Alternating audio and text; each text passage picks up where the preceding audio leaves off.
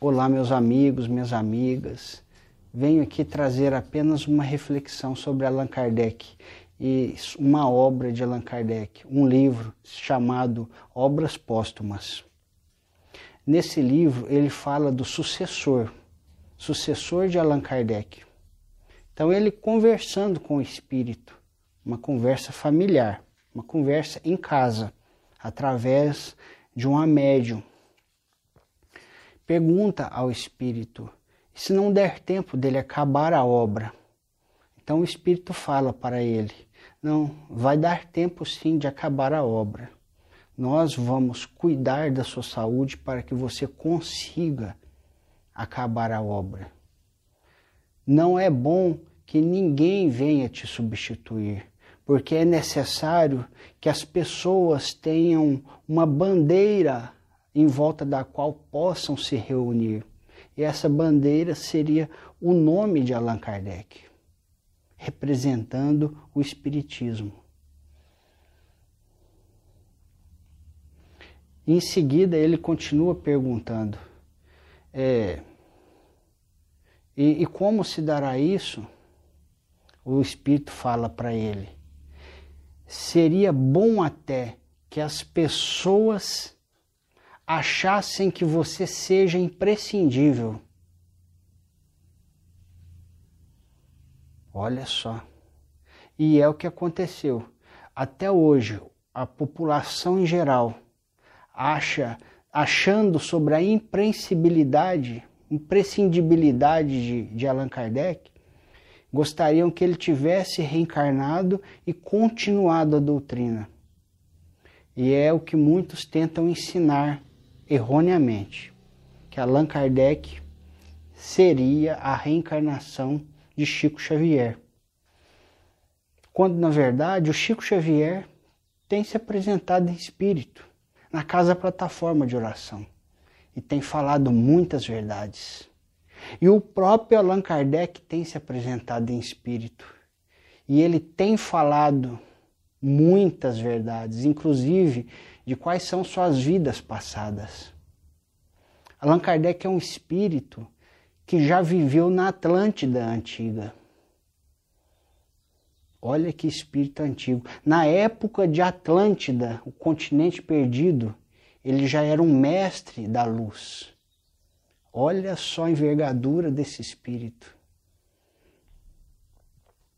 Então, em determinado momento, o Espírito fala assim para Allan Kardec, e está aí na Obras Póstumas, gente. Você tem todas as qualidades necessárias para realizar essa obra básica, que é a base da doutrina. Mas você não tem as qualidades necessárias para ser o continuador, para ser o Messias que estava previsto para vir. Olha só. O Espírito fala mais, fala assim: veja bem a sabedoria de Deus. Você tem todos os atributos necessários para realizar essa obra. E o outro Messias que haverá de vir, ele tem, ele sim tem a energia para comandar como um capitão com base na ciência, toda a revolução social que haverá de acontecer após o estabelecimento da doutrina durante o século XX. O trabalho do Chico Xavier, a propósito, foi muito importante para estabelecer uma visão um pouco mais ampla sobre a vida no plano espiritual.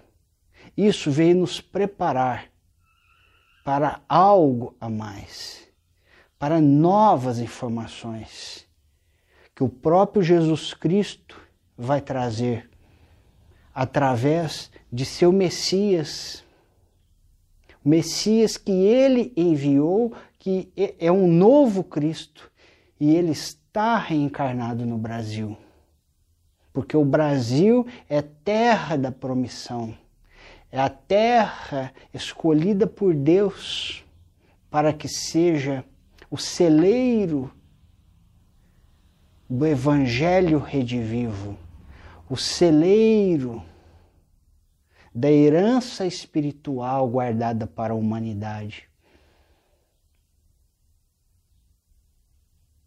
Então, meus amigos, se preparem, se preparem. Vocês vão ver, vocês vão ver com os olhos Jesus descendo de uma nave espacial. Jesus se materializando ao lado do médio Pedro Augusto, fazendo palestras juntos em vários lugares do Brasil e do mundo. E vocês vão ver vários espíritos, várias, vários seres de diferentes planetas vindo de naves espaciais pousando na Terra.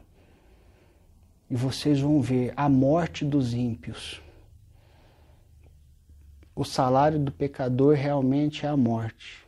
Vocês vão ver a morte, o desencarne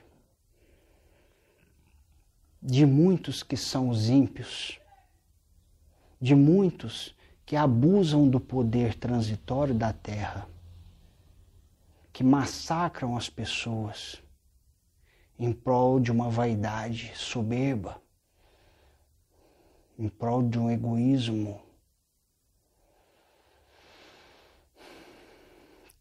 Vocês vão ver esses espíritos malignos que estão reencarnados em todos os âmbitos da sociedade, não só apenas nas, diri nas dirigências políticas do mundo, de vários países, mas também aqueles que estão no seio das religiões e estão induzindo essas religiões para que continuem num fanatismo ou numa ligação a rituais atrasados que só mantêm a estagnação espiritual e que não conduzem a nenhuma a nenhum tipo de elevação. Essas pessoas que estão mal intencionadas, essas que não têm mais recursos, essas serão levadas. Nós vamos ver todas sendo mortas num mesmo dia no mundo inteiro. Nos preparemos em Deus para que nós não sejamos dessas que estão marcadas para serem mortas. Porque a morte não é o final. Mas para estas, sim, é o final ao final da vida delas aqui neste planeta, porque serão levadas para outros planetas mais atrasados e servirão de exemplo para toda a humanidade. Queira Deus que os nossos nomes não estejam escritos entre estes que servirão de exemplos para a humanidade. Estes muitos que tentarão se esconder, tentarão esconder inclusive o corpo deles, para que ninguém saibam. Mas, junto destes, até aqueles que o sucederiam para continuar o reinado do mal, também serão levados. Não haverá mais chance do reinado do mal na terra nos preparemos em Deus com alegria do amparo de Jesus e com esperança no porvir de luz que está chegando para todo o planeta.